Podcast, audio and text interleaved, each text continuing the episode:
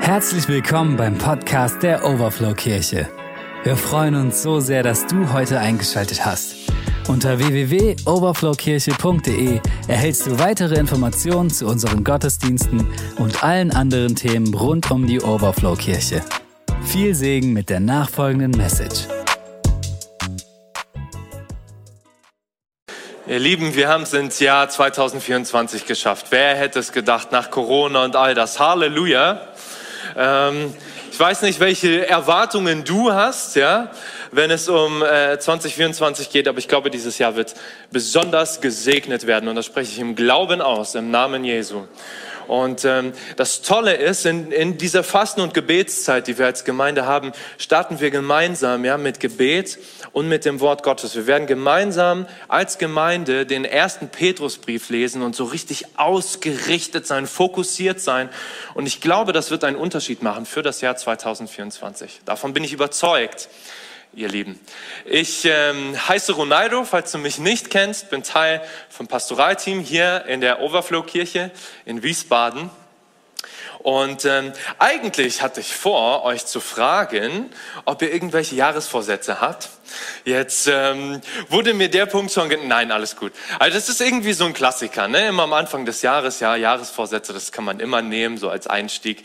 Ähm, aber habt ihr Jahresvorsätze? Ich habe das gar nicht gesehen, weil ich saß da. Habt, hat, hab, ich glaube, das ist gar nicht mehr so in, ne? Kleingruppen. Sehr gut. Ja, okay. Also ich glaube, dass ähm, wir, wir beschäftigen uns in der, in der Predigt jetzt mit einem Bibelvers und ich glaube, dass wenn du noch keinen Jahresvorsatz hast, dass das ein wunderbarer Vorsatz ist für das Jahr 2024. Ich glaube sogar, dass das ein Vorsatz ist für dein ganzes Leben. Und wenn du einen Vorsatz hast, dann nimm noch einen dazu, weil das wirklich besonders ist. Ich glaube, dass dieser Vers, den wir uns anschauen werden, dass wenn du diesen Vers zulässt in deinem Leben, Gott ganz persönlich, ja, in dein Herz hineinsprechen lässt, dass, dass Gott etwas Neues bewirkt. Ich glaube, dass dieser Vers, den wir uns anschauen und wenn wir ihn erleben und wenn wir uns Gott mit dem füllen lassen, dass, ja, dass Gott etwas ganz Neues entstehen lassen wird. Dafür bete ich, das ist mein Gebet. Ähm, der Vers ist die Jahreslosung für das Jahr 2024. Vielleicht denkst du dir, was ist Jahreslosung? Ja, spielt irgendwie Lotto. Vielleicht denkst du schon, ah, ich weiß ja, was die Jahreslosung ist oder so. Ähm, es ist eine gute Tradition unter Protestanten in Deutschland, ja, ein Bibelvers aus der Bibel auszulosen und das über das gesamte Jahr zu stellen. so haben wir ein äh, Bibelvers aus dem Korintherbrief. Und der Korintherbrief wurde geschrieben von dem Apostel Paulus. Apostel waren Leute, Apostel heißt eigentlich übersetzt Gesandte. Und Jesus hat Apostel ganz persönlich eingesetzt, hat zwölf eingesetzt und dann den dreizehnten noch dazu auf eine besondere Art und Weise. Da empfehle ich dir, die Apostelgeschichte mal zu lesen, weil die Geschichte wirklich äh, abgedreht ist, aber wahr. Und Jesus Christus hat die Apostel eingesetzt, um die Kirche, die neu entstandene Gemeinschaft von Jesusgläubigen zu leiten, sie anzuleiten. Und im Dunstkreis von den Aposteln und teilweise von den Aposteln selber ist das Neue Testament entstanden. So, und Paulus schreibt jetzt einen Brief an die Gemeinde in Korinth, an die Gläubigen in der Hafenstadt, in der griechischen Hafenstadt im Römischen Reich. Und wir gehen einmal in den Bibelvers rein, die Jahreslosung für das Jahr 2024. 1. Korinther 16, Vers 14. Kurz und knackig. Alles bei euch geschehe in Liebe. Lasst uns das nochmal gemeinsam lesen. Alles bei euch geschehe in Liebe. Lasst uns beten, dass, dass Gott jetzt zu uns spricht. Jesus, ich bete einfach, dass dieser Vers real wird für uns. Ja, dass das nicht einfach irgendwas ist, was da reingeht, da raus, was irgendwie nett ist, was irgendwie auf Brillenputztüchern und, und Tassen steht und Postkarten und irgendwie an uns vorbeigeht, sondern brenn dieses Wort in unser Herz hinein. Darum bitte ich dich. Im Namen Jesu. Amen. Ähm, vielleicht wunderst du dich, Herr, Brillenputztücher und so. Ja, tatsächlich.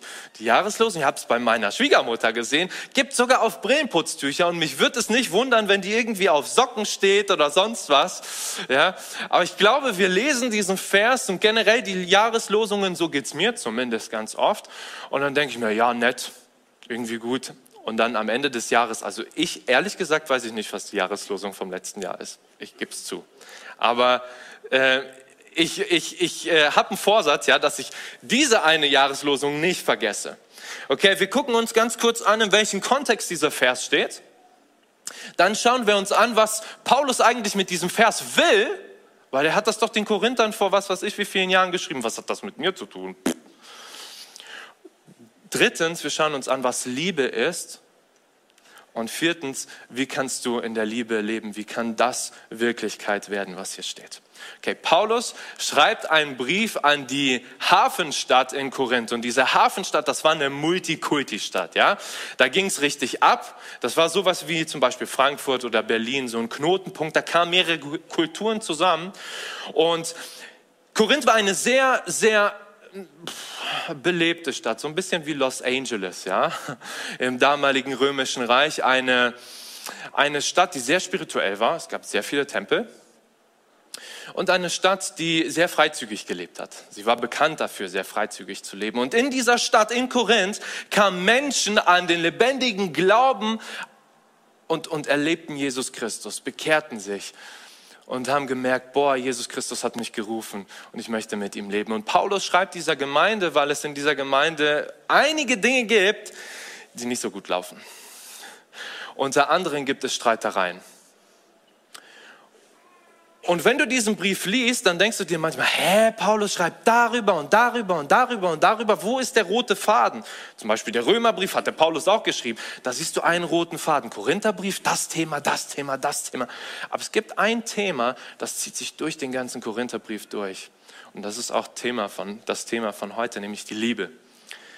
Er spricht die Streitereien in der Gemeinde in Korinth an. Da gab es Leute, die gesagt haben, ich halte mich ab mit Apollos, ich halte mich zu dem, da, da, da. Und er sagt, wir folgen dem Herrn Jesus und nicht irgendwelchen Menschen. Das macht er ihnen deutlich.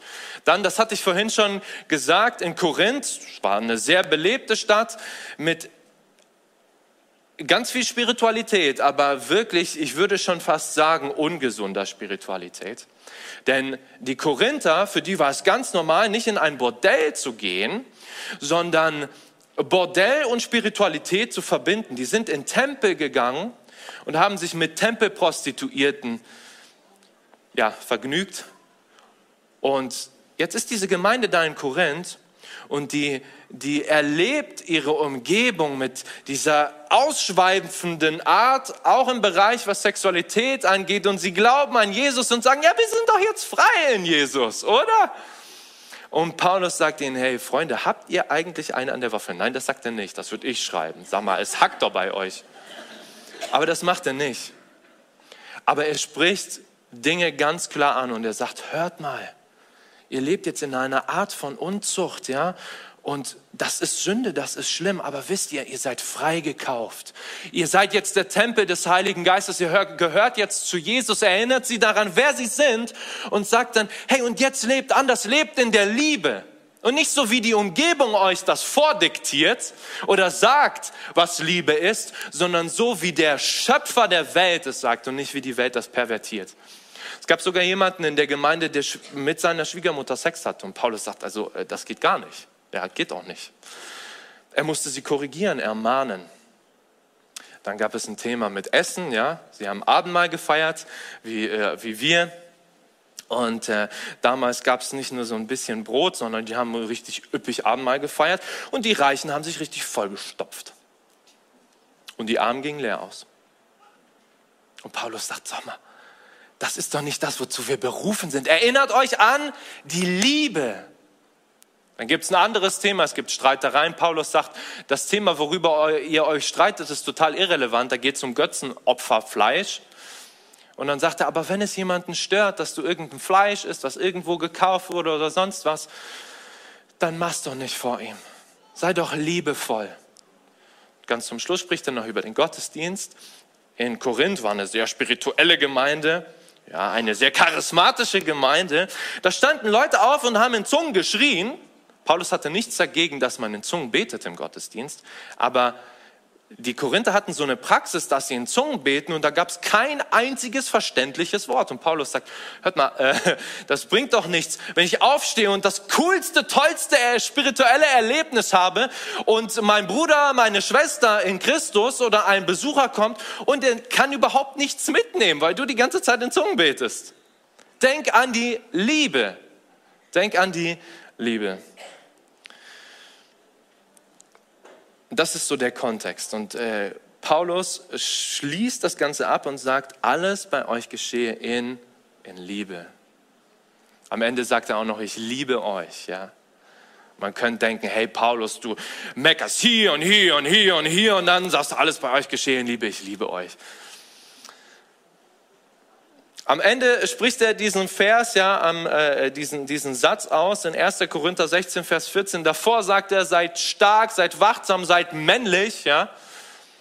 Alles bei euch geschehe in Liebe. Und was ist das eigentlich? Ist das eine nette, nette Ermutigung? Oh, alles in Liebe machen oder so? Oder ist das irgendwie so ein, so ein, ach, so eine Leitlinie oder einfach nur eine Empfehlung? Was spricht Paulus hier aus?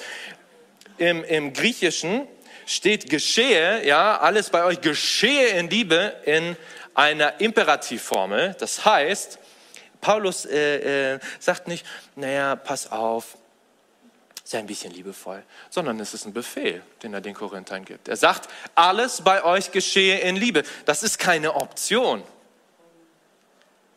So, das hat er den Korinthern gesagt. Jetzt kannst du sagen, ja, ist ja ein altes Buch, meine Güte. Aber Paulus, der Apostel Paulus und jeder einzelne Schreiber der Bücher der Bibel wurden inspiriert vom Heiligen Geist. Das lesen wir hier. Und sie schreiben das irrtumslose Wort Gottes auf. Und das Krasse ist, dass Gott fehlbare Menschen dafür benutzt. Wow! Ihre Gedanken, ihre Prozesse benutzt. Ich liebe die Bibel. Und dieses Wort, was, was Paulus hier spricht, ist ein Befehl. Nicht nur an die Korinther, sondern auch an uns. Alles bei euch geschehe in Liebe. Alles bei euch geschehe in Liebe. Befehle will ich nicht, oder? Wer will denn schon gerne Befehle haben, oder? Mm. Aber wenn wir sagen, dass Jesus Christus unser Herr ist, wenn wir sagen, dass wir ihm nachfolgen sollen, dann erwarten wir doch, dass er klar sagt, wo die Richtung lang geht, oder? Und wenn er unser Herr ist, und Herr ist ein, ist ein, ein Titel, wo wir damit ausdrücken, dass er unser Herrscher ist, dann wollen wir uns ihm unterordnen. warum? Warum lohnt es sich, diesem Herrscher unterzuordnen? Weil kein anderer Herrscher so krass ist wie er. Kein Nero, kein Olaf Scholz, kein sonst wer hat das gemacht, was Jesus gemacht hat. Dieser Herrscher, der geht auf die Knie und wäscht die Füße seiner Nachfolger. Dieser Herrscher ergibt sein Leben hin am Kreuz. Kein Mohammed, kein Buddha, kein gar nichts. Niemand hat das gemacht, was Jesus Christus gemacht hat. Das ist einzigartig. Alles bei euch geschehe in Liebe. Okay. Ja, was ist denn diese Liebe? Also ich glaube, wenn du jetzt auf die Straße gehst und fragen würdest, ja, was ist denn Liebe, dann würden die Leute sagen, ja, Liebe ist so diese Emotion zwischen zwei Personen. Vielleicht würde, würden Menschen sagen, ich liebe Essen. Übrigens, ich liebe auch wirklich Essen aber, aber nicht so, wie, wie Paulus von Liebe spricht. Das wäre ungesund. Ähm, dann gibt es Leute, die sagen, ich liebe meinen Hund, ich liebe meine Katze, ich liebe mein, meine Kinder hoffentlich, ja. Ähm, meine Ehefrau. Sehr biologisch äh, orientierte Menschen, vielleicht Richard Dawkins oder so, der würde sagen, ja, Liebe ist einfach nur ein bisschen Chemie in der Birne. Ja, wir sind ja nichts anderes als mutierte, weiterentwickelte Affen. Ähm, ja, wer so eine Sicht hat, tut, tut mir, das tut mir echt leid. Weil Liebe kann man nicht erklären. Die, die meisten Philosophen wagen sich an die Liebe und, und, und, und, und können das nicht erklären. Weil diese Liebe, von der Paulus spricht, ist die Agape-Liebe. Es gibt im, im, Griechischen unterschiedliche Formen der Liebe. Es gibt die freundschaftliche Liebe, es gibt die Eros-Liebe, davon kommt das Wort Erotik, also sexuelle äh, romantische Liebe und dann gibt es die göttliche Agape-Liebe. Paulus spricht, alles bei euch geschehe in Agape. Und wenn wir eine Definition haben wollen von dem, was Liebe ist, dann schauen wir nicht auf die Straße, dann schauen wir nicht auf den Zeitgeist, sondern in das Wort Gottes. Und das Wort Gottes definiert es in diesem bekannten Vers in Johannes 3, Vers 16. Denn so hat Gott die Welt geliebt, dass er seinen einzigen Sohn gab damit jeder, der an ihn glaubt, nicht verloren geht, sondern ewiges Leben hat. Göttliche Liebe ist gebende Liebe. Göttliche Liebe ist gebende Liebe. Wenn du einen Satz mit rausnimmst, wenn du nichts mit rausnimmst und denkst, der Ronaldo hat viel zu viel Theorie gelabert und sonst was, dann nimm diesen einen Satz mit. Göttliche Liebe ist gebende Liebe. Jesus sagt, wer, wer seine Freunde liebt, der gibt sein Leben für sie.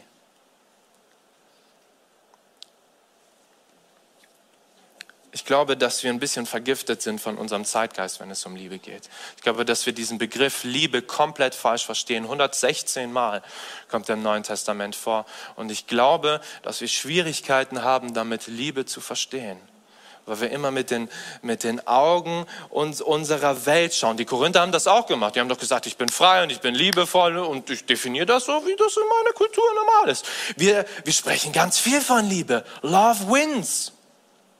Wow.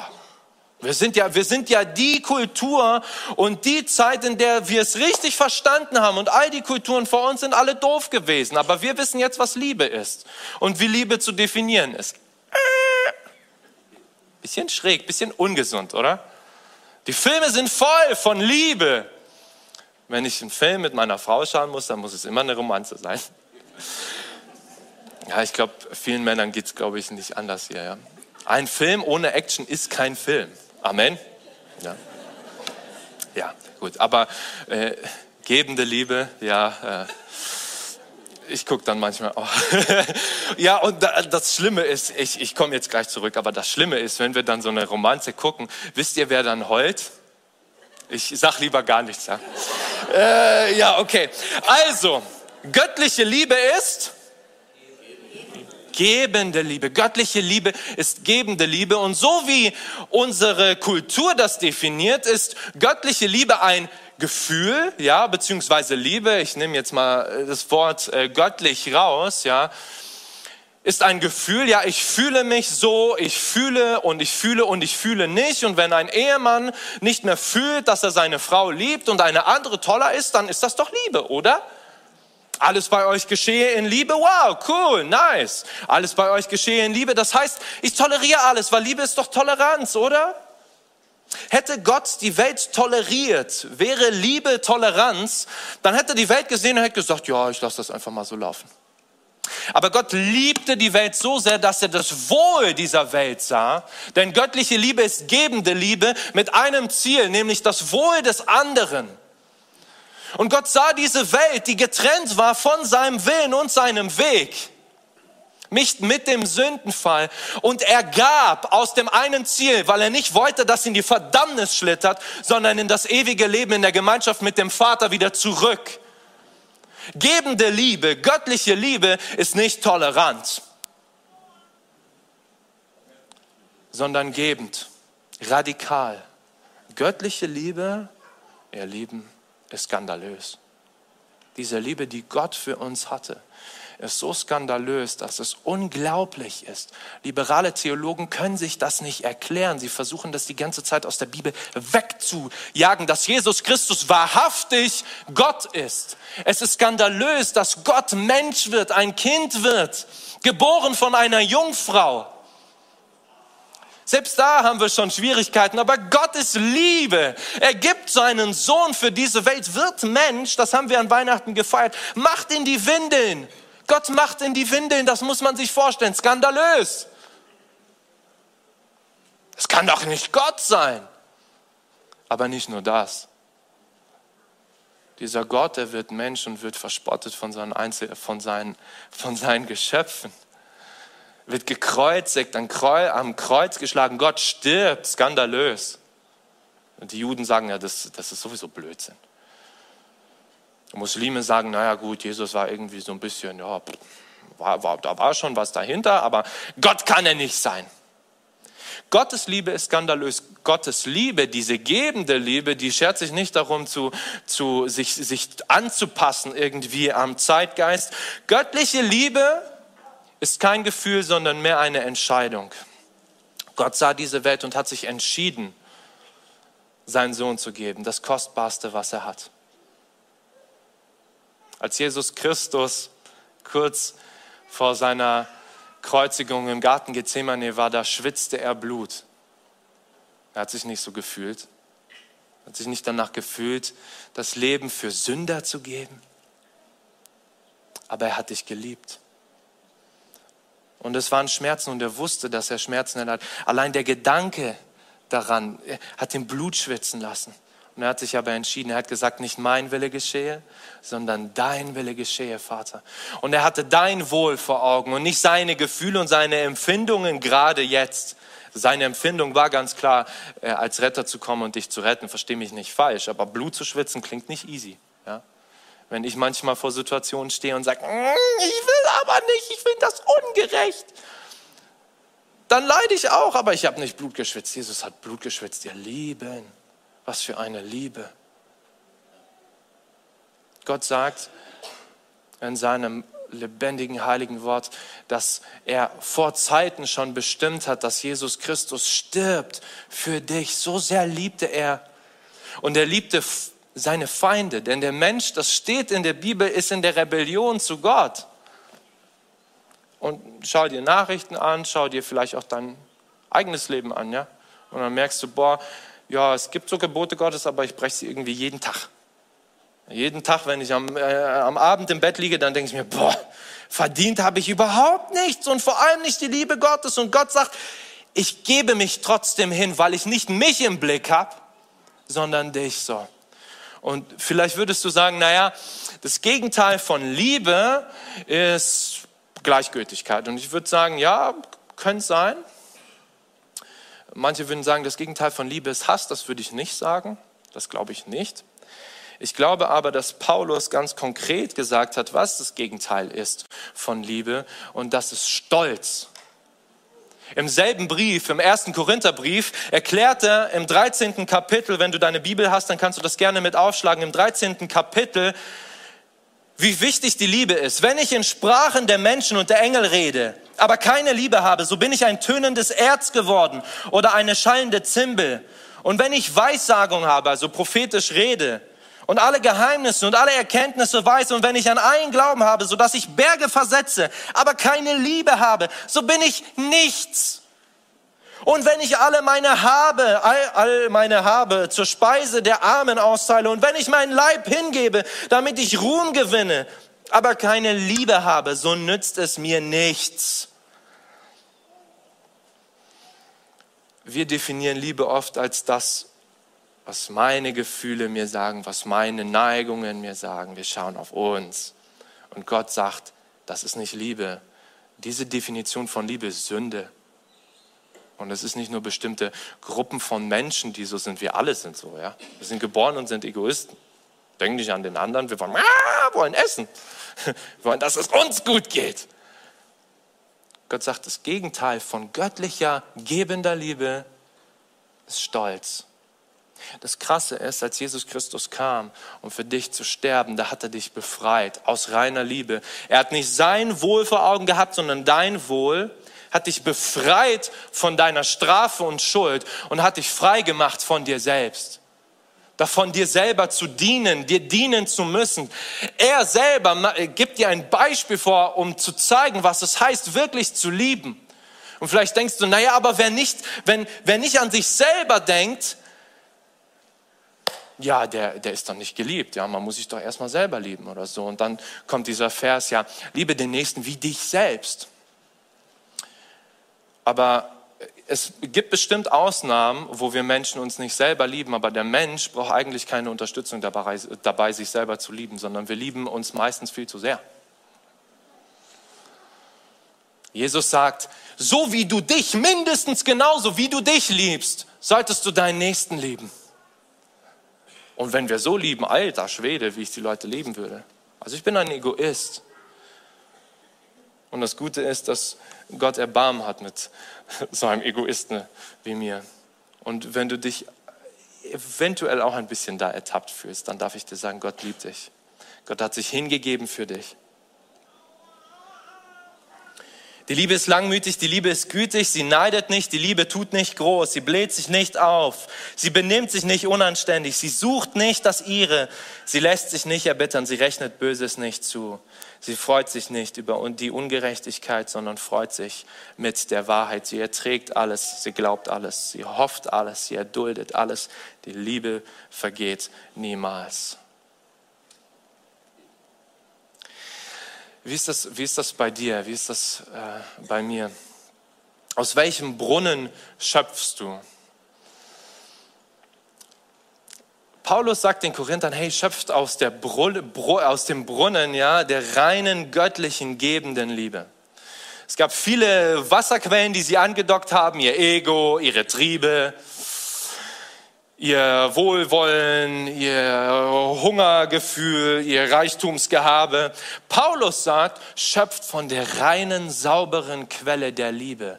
Alles bei euch geschehe aus dieser reinen Quelle göttlicher, gebender Liebe. Wie sieht das bei dir auf der Arbeit aus? Wie sieht das bei mir auf der Arbeit aus? Aus welcher Quelle schöpfst du da? Aus der Quelle göttlicher Liebe? Dass du sagst, boah Gott, ich schöpfe aus dieser Quelle, wenn ich in den Arbeitsalltag gehe, dann möchte ich alles tun, dir zur Ehre. Jetzt denkst du dir, wie kann ich arbeiten, dir zur Ehre? Also ich meine, ich arbeite und ich arbeite, damit ich irgendwie was zu essen habe auf dem Tisch und so, dass mit meine Kinder vielleicht äh, äh, ja was zu kauen haben und so weiter. Ähm, aber ihr Lieben, wenn wir immer wieder jeden Tag aus dieser Quelle schöpfen der göttlichen Liebe, und wie schöpfe ich aus dieser Quelle? Na, indem ich zu dieser Quelle gehe indem ich zu Jesus Christus gehe, jeden Tag neu und schöpfe von diesem Wasser der Liebe, mich selber neu lieben lasse von ihm, so wie er sich hingegeben hat, unverdient für dich und mich. Wenn ich davon schöpfe und davon trinke, von dieser reinen Quelle göttlicher, gebender Liebe, dann wird alles, was ich tue, zur Anbetung, weil ich es ihm zur Ehre tue. Jesus hat sich hingegeben. Jeder einzelne Schritt war eine Verherrlichung des Vaters. Und ich wünsche mir so sehr, dass jeder einzelne Schritt und jeder einzelne Atemzug und jedes einzelne Wort und jeder Gedanke und jede, jede Bewegung ein Ausdruck der Anbetung Gottes ist in meinem Leben. Zu arbeiten kann Anbetung sein. Es gibt nicht nur die Dimension, dass wir, dass wir aus der Quelle der Liebe schöpfen, um, um ja, Liebe auszudrücken für Gott, wobei das die Grundlage ist. Wenn du das nicht hast, dann versuch erst gar nicht deine Nächsten zu lieben. Ja? Aber wenn du diese Grundlage hast und von der Quelle dieser Liebe schöpfst, dann kannst du für diese que aus dieser Quelle schöpfen, auch für deine Kollegen, ja?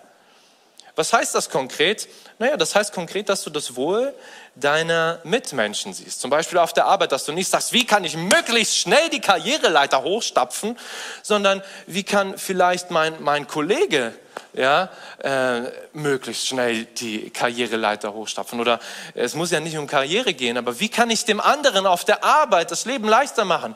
Wie kann ich ihm Christus näher bringen? Zu Hause, ja, du sollst den Müll rausbringen, Deine Frau sagt dir, bring den Müll raus. Wehe, wenn nicht, dann gibt es Ärger. Ähm, und manchmal, ich gebe es zu, ich vergesse es. Ja. Ähm, aber spätestens irgendwann merkt man es. Ähm, egal. Ähm, wie gehst du mit deiner Familie um? Schöpfst du da aus der Quelle der Liebe oder sagst du, das ist alles eine Pflicht? Oder schöpfst du aus der Quelle der Liebe und liebst Gott so sehr, dass du sagst, hey, ich gebe mich hin, wie du dich hingegeben hast und ich bring diesen Müll raus, nicht einfach, weil es eine Pflicht ist, sondern als Akt der Anbetung. Du sagst, was? Müll rausbringen ist ein Akt der Anbetung. Amen, natürlich ist es das. Unser ganzes Leben. Tu es ihm zur Ehre. Ja, wie tust du es ihm zur Ehre? Indem du es liebevoll tust indem du es tust, um, um deiner Frau, deinen Ehemann. Das ist jetzt ein Beispiel, ja. Beispiel, was mich jetzt betrifft. Aber ein Beispiel, um, um deiner Frau auch Liebe zu schenken. Vielleicht uneigennützig zu sagen, wie kann ich meinem Partner etwas Gutes tun? Wie kann ich in der Erziehung die Liebe Gottes, die gebende Liebe Gottes hineinbringen? Nicht indem ich sie vor die Glotze stelle und äh, mit, mit einem Handy-Ding und ich, ich glaube, es ist, ich habe keine Kinder und ich spreche jetzt vom hohen Ross. Ne? Ähm, Aber ich glaube, es ist so wichtig, dass wir unsere Kinder in der Liebe Gottes erziehen, ihnen von dieser Quelle geben und sagen, du trink auch, lern diesen Jesus kennen, ihm von den Kindern von Jesus zu erzählen, so klein sie schon sind, zu sagen, schöpfe von dieser Quelle der Liebe. Es gibt so viele Bereiche, die du aufzählen kannst. Schöpfe aus der Quelle der Liebe. Aus welchen Quellen schöpfst du in deinem Leben? Vielleicht aus der Quelle der Verbitterung, dass du sagst, boah, andere haben das nicht verdient, meine Liebe. Aus welcher Quelle schöpfst du? Ich möchte dir keine ähm, klaren To-Dos geben. Warum? Weil ich glaube, dass wir vollgeballert werden mit To-Dos. Und ich glaube, dass nur der Geist Gottes etwas anstoßen kann. Du weißt selber, wo du diese göttliche, gebende Liebe neu hineinlassen musst. Ich kann dir nicht sagen, mach das und mach das und mach das. Ich kann dir nur sagen, komm zu Christus, der wahren Quelle gebender, göttlicher Liebe und frag ihn, Jesus, wo war ich lieblos? Und lass dich erfüllen mit ihm, mit seinem Geist. Ich möchte schließen mit einem Zitat von, von dem Kirchenvater Augustinus, was äh, ziemlich herausfordernd ist. Das äh, ja, fordert alle möglichen Leute heraus. Ähm, Liebe und tu, was er will, hat der Augustinus gesagt. Cooler Mann. Ich mag Augustinus. Liebe und tu, was du willst. Ja, ist ja der Freibrief für, für alles Mögliche, oder? Du musst ja nur lieben. Ja, aber wir wissen ja jetzt, was Liebe ist. Dass das gebende Liebe ist. Diese Liebe, die Augustinus hier anspricht, Liebe und tu, was du willst, die fasst Jesus wunderbar in Matthäus 22, Vers 36 und 40 zusammen. Du sollst den Herrn, deinen Gott, lieben mit deinem ganzen Herzen und mit deiner ganzen Seele und mit deinem ganzen Verstand, mit allem, was du hast und bist. Dich hingeben, wie Jesus sich hingegeben hat. Leib und Blut nicht verschont hat. So sollen wir uns hingeben, wie so ein Stück Fleisch auf dem Altar. Patsch, ja? Alles. Und du sollst den Nächsten lieben wie dich selbst. Wer so liebt, und der kann wirklich tun, was er will. Das, denn das, was, was er will, ist im Einklang mit dem, was der Vater will. Boah, wenn wir so lieben würden, wie würde Wiesbaden aussehen? Wie würde unsere Stadt aussehen, wenn wir nicht an uns denken, sondern in erster Linie an Jesus, wie er sich hingegeben hat und ihn zum Vorbild nehmen und sagen, ich gebe mich auch so hin. Es gibt Vorbilder. Es gibt Vorbilder auch heute in unserer Welt, die keiner kennt. Aber es gibt Vorbilder, die sind sehr bekannt geworden. Einer ist Paul Schneider. Paul Schneider war ein Pfarrer im Nationalsozialismus. Und er war erfüllt von dieser Liebe. Er trank jeden Tag von dieser Quelle der Liebe, von dieser gebenden göttlichen Liebe. Und im Nationalsozialismus gab es neuheidnische Gedanken und er wurde die ganze Zeit damit voll belabert, ja. Am, am Grab, als er einen Konfirmanten beerdigen wollte, da kam ein Nazi-Offizier und meinte, ja, dieser Junge, der wird jetzt im Sturm von bla bla bla, keine Ahnung welcher Gott oder sonst was sein, ja. Und Paul Schneider sagt, nein, göttliche Liebe trieb ihn dazu, Klartext zu sprechen. Nein, wenn, dann wird er vor dem Herrn Jesus Christus stehen. Paul Schneider hat sich nicht einlullen lassen von dem damaligen Zeitgeist. Und wie gut, dass wir nicht in dieser Zeit leben, weil diese Zeit, die, die schrecklich. Ich will auch nichts vergleichen oder so, versteht mich nicht falsch. Aber Paul Schneider war so erfüllt von dieser Liebe, auch zu den Nächsten, weil er das Wohl der Seele seiner Mitmenschen war, dass er immer wieder mutig das Wort Gottes verkündet hat. Und man wollte ihn ausscheiden, äh, aus, ausschalten, ja.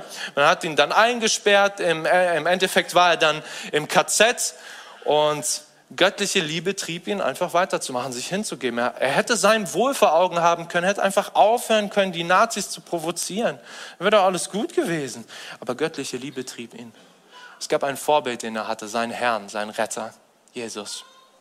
Und Paul Schneider fing da an, im KZ das Wort Gottes rauszubrüllen, damit es jeder hört das Evangelium rauszuballern, damit es jeder hört. Es gibt ein, ein, ein, auch einen Pfarrer, der da war, der, dachte sich eines Tages, boah, ich muss mein Leben beenden. Ich, ich halte diese Schikanen nicht aus.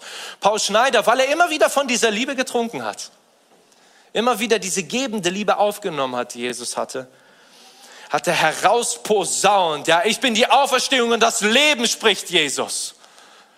Er hat sich nicht das Leben genommen. Am Ende, also der, der andere Pfarrer, am Ende wussten die Nazis nicht, was sie, was sie mit ihm machen sollen, weil selbst die Juden, die nicht an Jesus geglaubt haben, äh, die, waren, die, die haben gemerkt, boah, da, da, da ist etwas. Da ist eine Liebe, die können wir nicht erklären. Paul Schneider wurde getötet von den Nazis im KZ.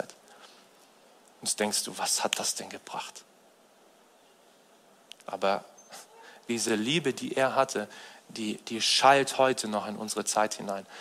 Und diese Liebe, sie ist im Himmel sichtbar wie sonst was. Und das geht auf wie Weihrauch vor ihm. Und diese Liebe hat sich nicht widersetzt, ja, dem Zeitgeist, sondern stand klar zu Gott, der wahren Liebe.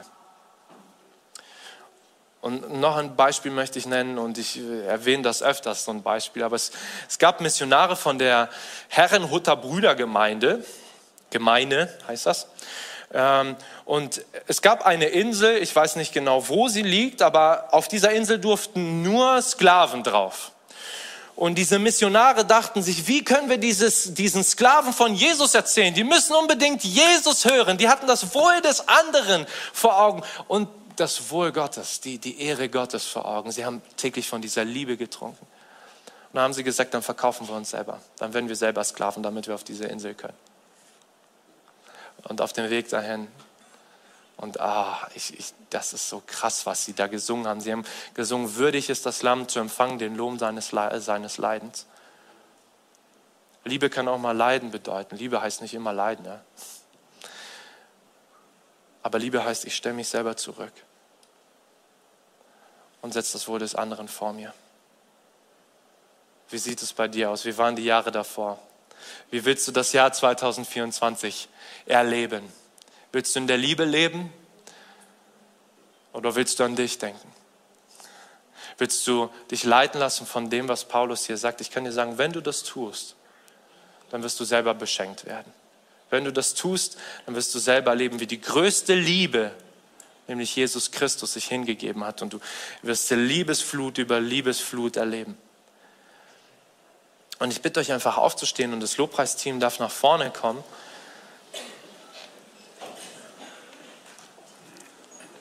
Möchte ich nochmal ermutigen. Alles bei euch geschehe in Liebe. Vielleicht denkst du dir, boah, pff, das war jetzt aber schon hart.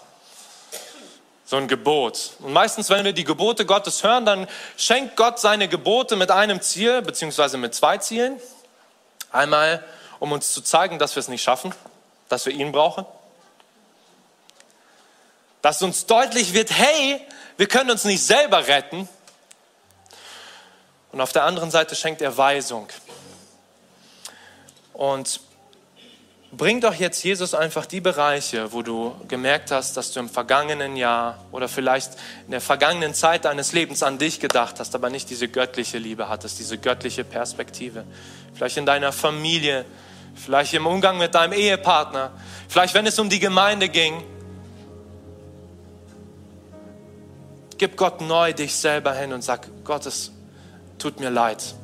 Ich habe dein Gebot an diesem Punkt gebrochen. Bitte vergib mir. Tu das jetzt einfach so zwischen dir und Jesus. Bring ihm diese Bereiche.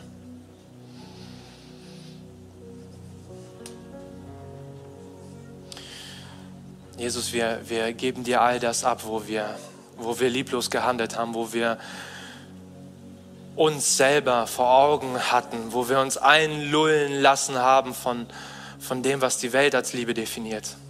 Bitte vergib uns. Bring ihm diese Bereiche. Und weißt du, die Vergebung ist dir garantiert, denn wer bekennt, dem wird vergeben, sagt das Wort Gottes. Warum? Weil Jesus Christus die Strafe getragen hat er selber trug deine Wunden am Kreuz. Und empfange diese Liebe. Wer von euch möchte diese selbstlose Liebe empfangen heute? Wer möchte sagen, boah, ich möchte heute Jesus Christus sagen, so wie du dich hingegeben hast, möchte ich mich auch hingeben. Und es ist nicht nur einfach so, ja, ich mache das jetzt mal, sondern das kostet dich was. Aber wenn du die Kosten berechnest, dann kann ich dir sagen, es lohnt sich. Und wenn du diese Liebe neu empfangen möchtest und sagst, ja Jesus, ich gebe mich hin für meine Arbeitskollegen, für meine Familie, für meine Gemeinde, für meine Stadt, dann leg deine Hand aufs Herz und lass uns beten. Vater, ich bitte dich, im Namen Jesu, danke, dass du uns befreit hast von uns selber. Wir wollen in deiner Liebe wandeln und wir kommen jetzt zu dieser Quelle der Liebe. Und so wie du dieser samaritanischen Frau gesagt hast, trink von meinem Wasser, vom lebendigen Wasser. Und du wirst nicht mehr dürsten. So wollen wir trinken von deiner Liebe. So wollen wir trinken. Herr, schenk uns Gnade. Herr, wir wollen lieben. Wir entscheiden uns heute für das Jahr 2024, für den Rest unseres Lebens, dass wir uns hingeben, so wie du dich hingegeben hast für unsere Familie, für unsere Stadt, Herr. Schenk uns Liebe, Herr, und erinnere uns daran durch deinen Geist, dass wenn wir hier aus, aus dieser Tür gehen, Herr, dass wir reden und dass wir nachdenken, ob unser Reden aus der Liebe kam oder aus Stolz. Herr, schenk uns Liebe. Herr, schenk uns Liebe. Und Herr, unser ganzes Leben soll zur Anbetung werden für dich. Unser ganzes Leben.